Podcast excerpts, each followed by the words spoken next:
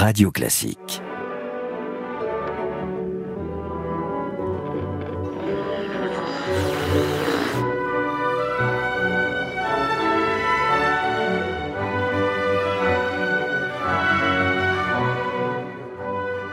Ceux qui ont déjà entendu notre échange sur Martin Luther King se rappellent la grande marche de 1963 hein, vers Washington, marche pour la liberté, au cours de laquelle le pasteur King avait lancé son fameux I have a dream. Ce qu'on ne vous a peut-être pas dit alors, c'est qu'il y avait dans la foule des gens qui se trouvaient là un certain nombre de personnalités et au premier rang de ces personnalités, une grande célébrité, une femme qui avait littéralement retourné Paris 30 ans plus tôt et qui s'appelait Joséphine Baker. Eh bien, c'est de cette Joséphine que nous allons parler aujourd'hui, cher Gérald. Joséphine qui, pendant cette marche, va parler. Elle Exactement. va prendre la parole, c'est une des seules.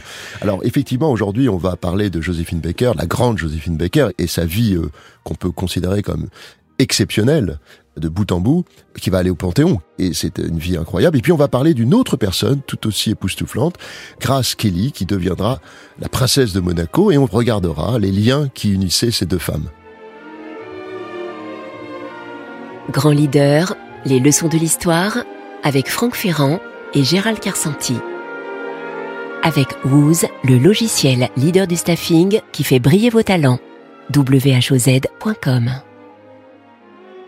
Deux destins dans un dans ce numéro consacré à Joséphine Baker, puisque nous sommes à mi-chemin de la légende des variétés et de la grande histoire, la grande histoire notamment de la résistance française. Notre personnage va rester comme une sorte de silhouette du XXe siècle. Elle pourrait d'ailleurs en devenir euh, l'icône d'une certaine manière d'un XXe siècle qui a essayé de s'amuser tout en oubliant un certain nombre de très graves soucis.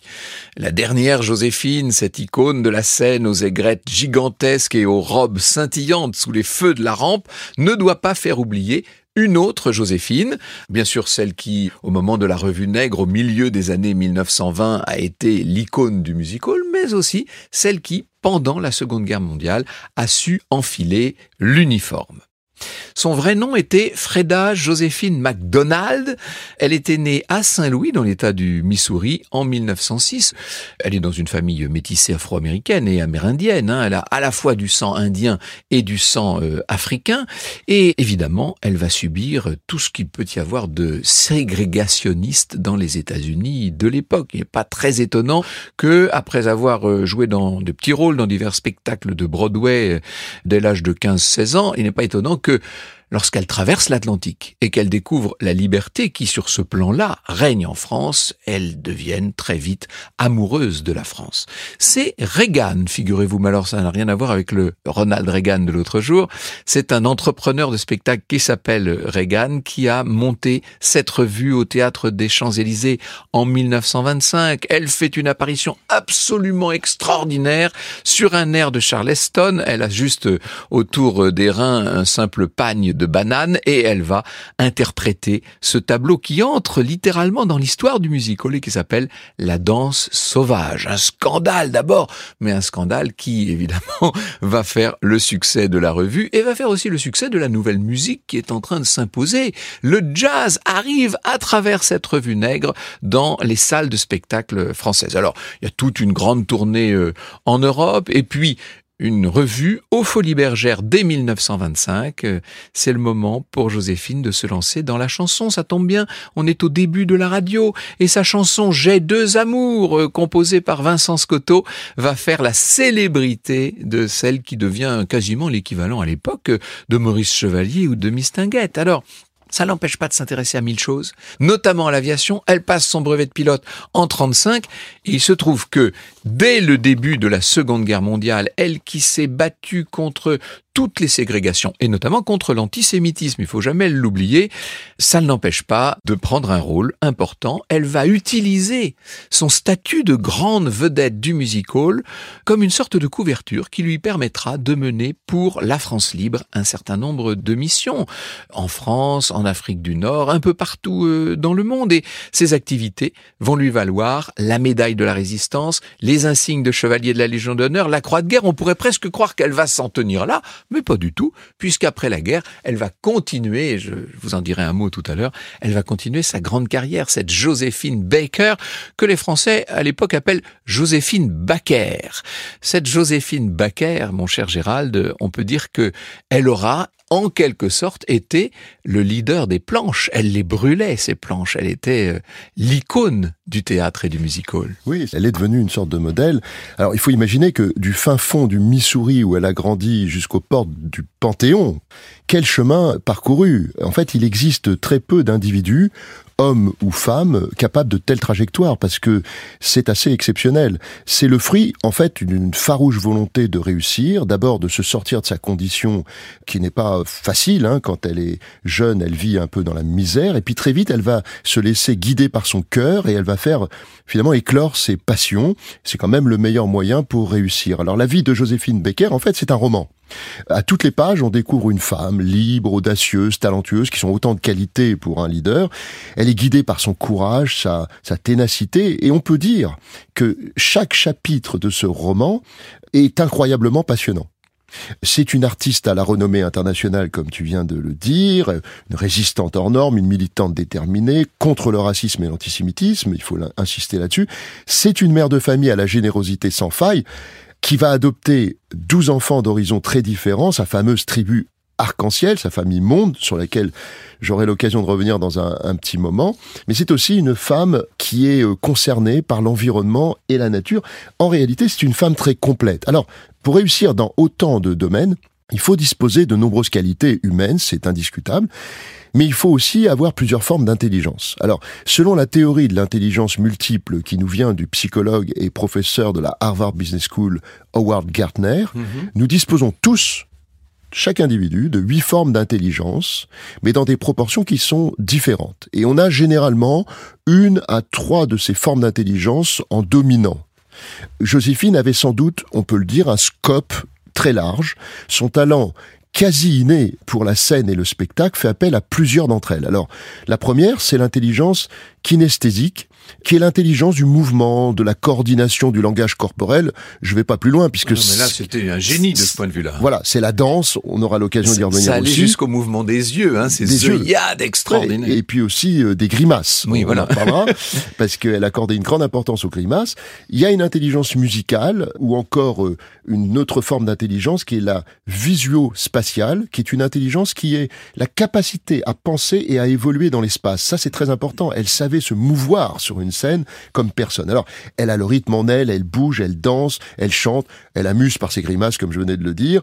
Elle va se créer, en fait, un style et va devenir une véritable icône du divertissement.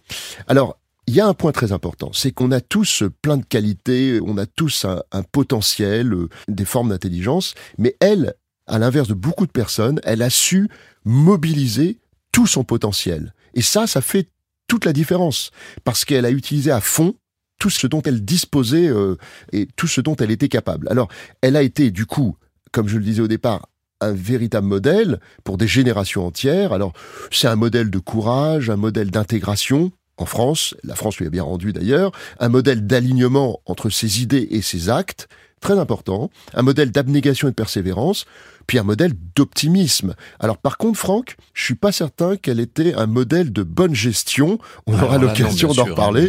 C'était pas forcément son fort, mais ça, c'est pas ce qu'on attendait d'elle. Non, parce que elle était une femme exubérante qui gagnait des montagnes d'argent à une époque. On n'imagine plus aujourd'hui, je crois, ce qu'a pu être l'incroyable popularité de Joséphine Baker dans les années 30 notamment.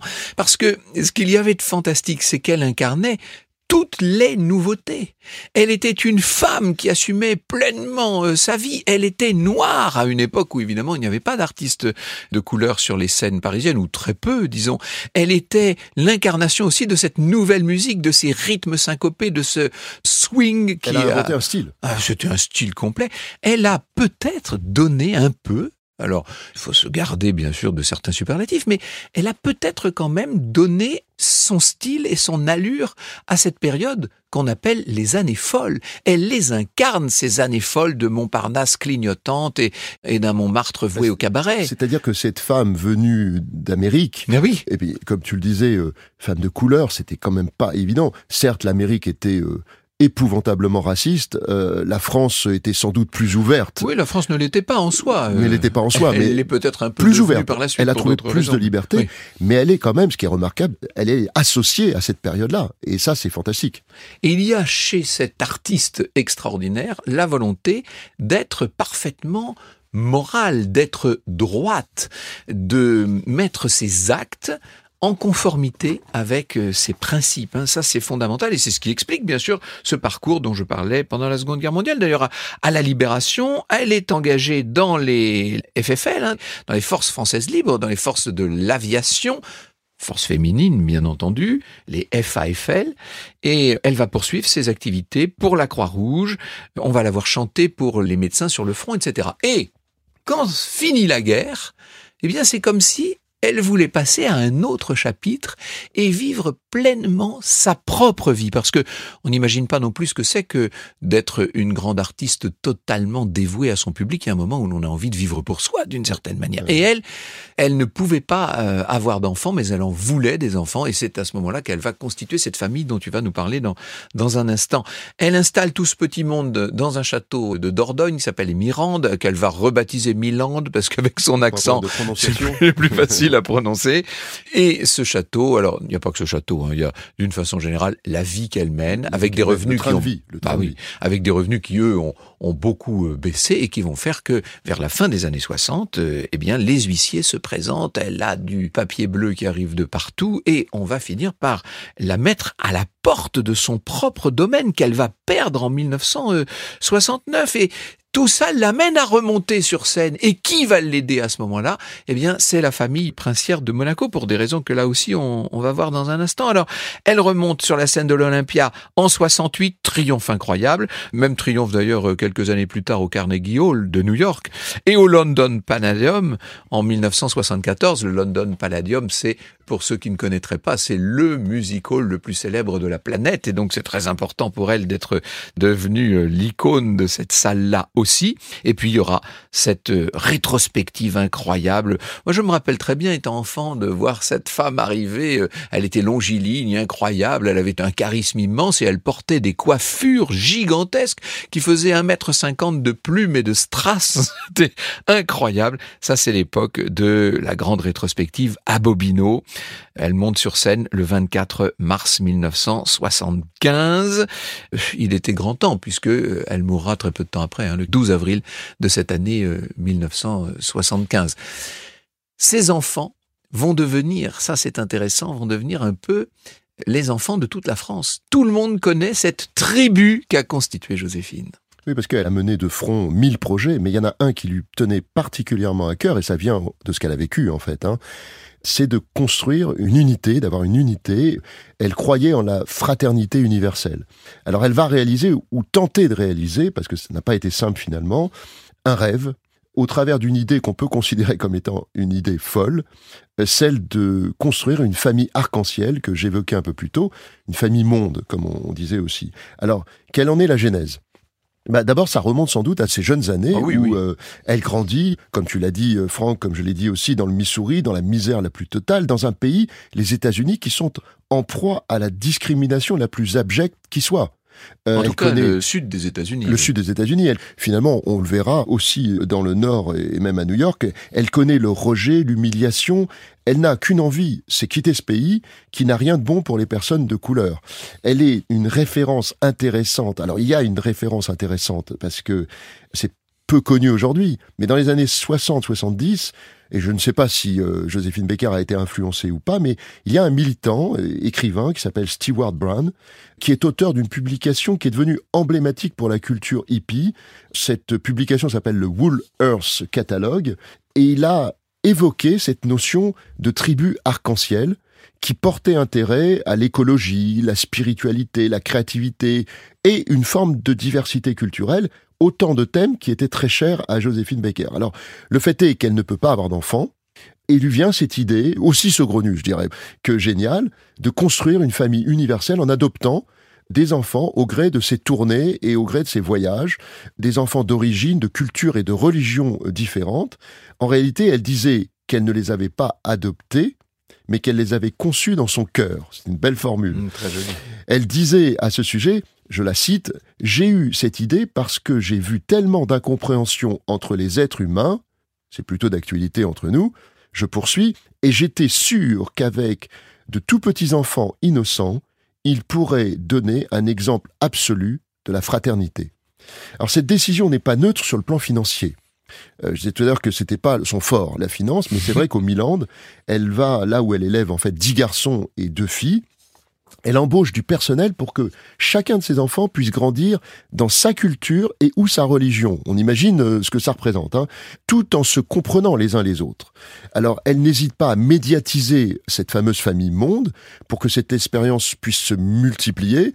Ça va pas vraiment être le cas, mais il y a une, une association d'images qui me vient, c'est que cette euh, famille universelle, eh ben, ça me fait penser à Alexandre le Grand, notre Ah premier oui, épisode, oui. euh, Franck, qui lui avait en tête certainement quelque chose de plus vaste, de réunir l'Orient et l'Occident dans ce qu'il appelait euh, l'Empire universel.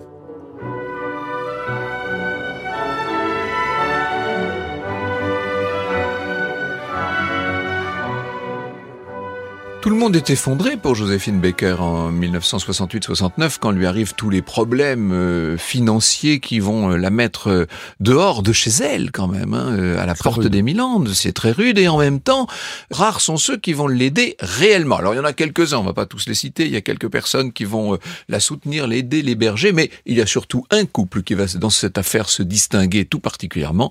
C'est celui que forme le prince Régnier III de Monaco et son épouse, la princesse Grace. Grace Grace Kelly, qui connaissait depuis longtemps Joséphine et qui était très proche et qui se sentait quasiment une sorte de devoir à son égard.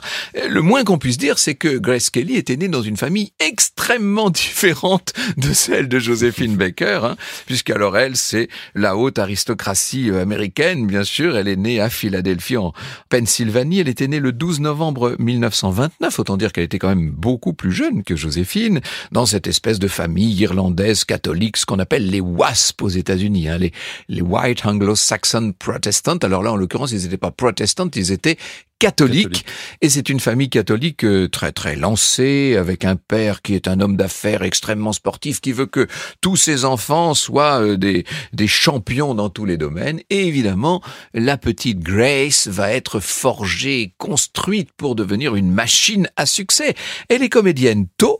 Elle en a l'intention euh, très tôt, hein, dès, dès l'âge de 17 ans. Il faut vous dire qu'elle avait déjà posé pour des magazines en tant que, que jeune mannequin. D'ailleurs, elle sera aussi mannequin de mode.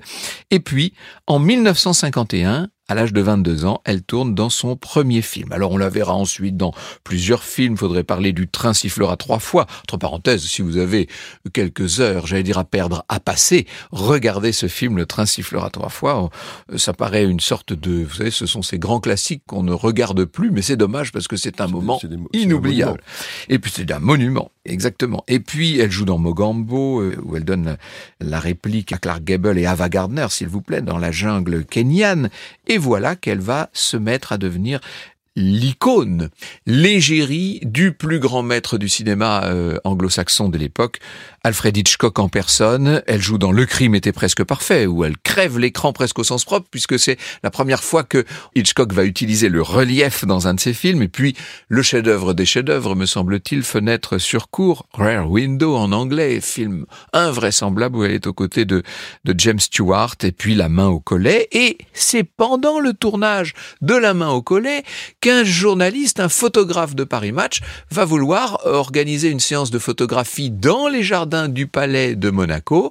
Elle rencontre, quand je dis elle rencontre, elle l'avait déjà vu, mais elle retrouve le prince Régnier, qui à l'époque est le célibataire le plus courtisé de la planète, et elle va accepter peu de temps après, le prince va venir passer Noël dans sa famille chez elle euh, à Philadelphie et puis ils vont rentrer, vous savez, euh, à Monaco sous une pluie d'œillets rouges et blancs que fait pleuvoir la Société des Mains de Mer et, et Onassis sur leur bateau et elle va devenir, elle, l'actrice américaine, l'égérie d'Hitchcock, elle va devenir princesse, une vraie princesse, princesse de Monaco et à partir de là, pour elle, c'est le début d'une autre vie, disons les choses. Alors c'est une belle relation qui s'est peu à peu tissée entre euh, Grace Kelly, euh, future princesse de Monaco, et Joséphine Et Baker. oui, pour revenir. Alors sur le papier, elles n'ont rien en commun, ça on peut le dire. Leur origine sociale, tout d'abord. Grace Kelly est issue, comme tu l'as dit, d'une famille riche. Quand Joséphine, euh, nous l'avons vu, euh, connaît la misère et la discrimination la plus sordide. À l'inverse, elles ont de nombreux points communs. Il y a beaucoup de points qui les rapprochent. Elles sont toutes les deux nées aux États-Unis. Alors si Grace euh, n'a pas connu les difficultés de Ah Joséphine, euh, sa jeunesse et son adolescence n'ont pas été si faciles que Ah ça non, non, non. parce que leur père est très dur, il est très dur avec ses filles, car elle a des sœurs, et il est très dur particulièrement avec Grace Kelly. Alors toutes deux se retrouvent ensuite en France, c'est un deuxième point commun. Toutes deux ont été des artistes euh, éminemment reconnus. Pour nos auditeurs monégasques, je précise que Monaco n'est pas tout à fait la France, Oui. mais enfin, c'en est pas loin, c'est vrai. peut- On peut dire que c'est- très proche. Et puis tous deux ont été des artistes donc éminemment reconnus, et toutes deux ont eu un destin absolument extraordinaire. Alors leur appartenance au milieu artistique, comme on vient de le voir, va sans doute beaucoup influencer la princesse de Monaco dans tout ce qu'elle fera avec Joséphine. Il faut dire que pour la princesse de Monaco, ça a été un immense dilemme, parce que lorsqu'elle rencontre le prince régnier, comme tu l'as dit Franck, elle est déjà une star internationale, et elle va devoir renoncer. On dit que choisir, c'est renoncer. Ah oui. Elle va devoir faire un choix, elle va refuser un rôle à Alfred Hitchcock, euh, s'il vous plaît, et dès lors, eh bien, elle va continuer à être sous les projecteurs, mais c'est pas tout à fait les mêmes. Et quelque part, il y a un mélange de frustration et de renoncement. Ça explique beaucoup de choses Oh dans le comportement de Grace Kelly, mais elle a un caractère bien trempé, cette princesse de Monaco, et elle a une grande détermination. Alors si elle va soutenir tout au long de sa vie euh, de nombreuses associations caritatives, l'aide qu'elle va apporter à Joséphine Baker est d'un ordre tout à fait différent. Tout commence dans un restaurant huppé de New York, le Stort Club, qui refuse de servir Joséphine Baker.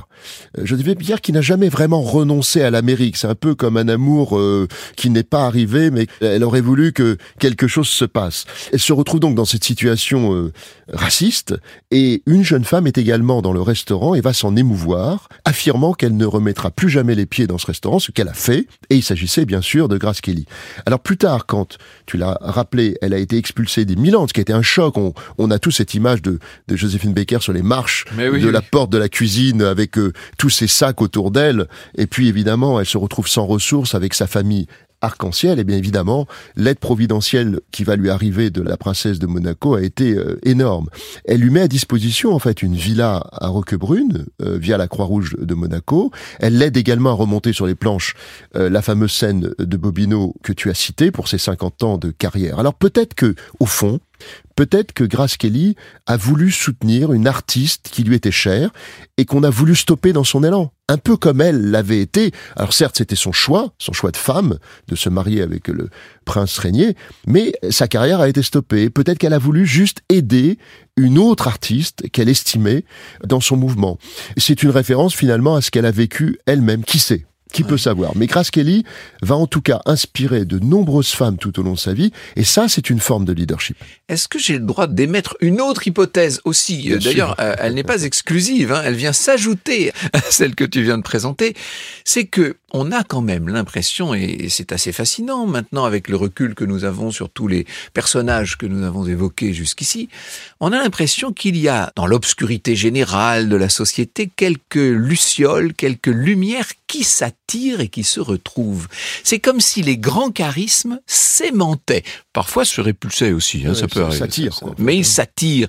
Et j'ai remarqué, je trouve ça assez invraisemblable quand même qu'une jeune femme comme Joséphine Baker. Alors c'est vrai que avec sa ceinture de banane et ses seins nus et son grand sourire, elle avait réussi à, à épater la France entière et l'Europe entière à l'époque, certes, et qu'elle était devenue une star. Mais enfin, tout de même, c'est cette femme que l'on retrouve aux côtés de Maurice Chevalier, c'est cette femme qu'on retrouve avec le général de Gaulle à Alger, qu'on retrouve avec Martin Qui Luther décorer, King, qui va décorer de sa propre décoration euh, qu'on va retrouver avec Martin Luther King à Washington, qu'on va retrouver avec... dingue. Non mais c'est inouï.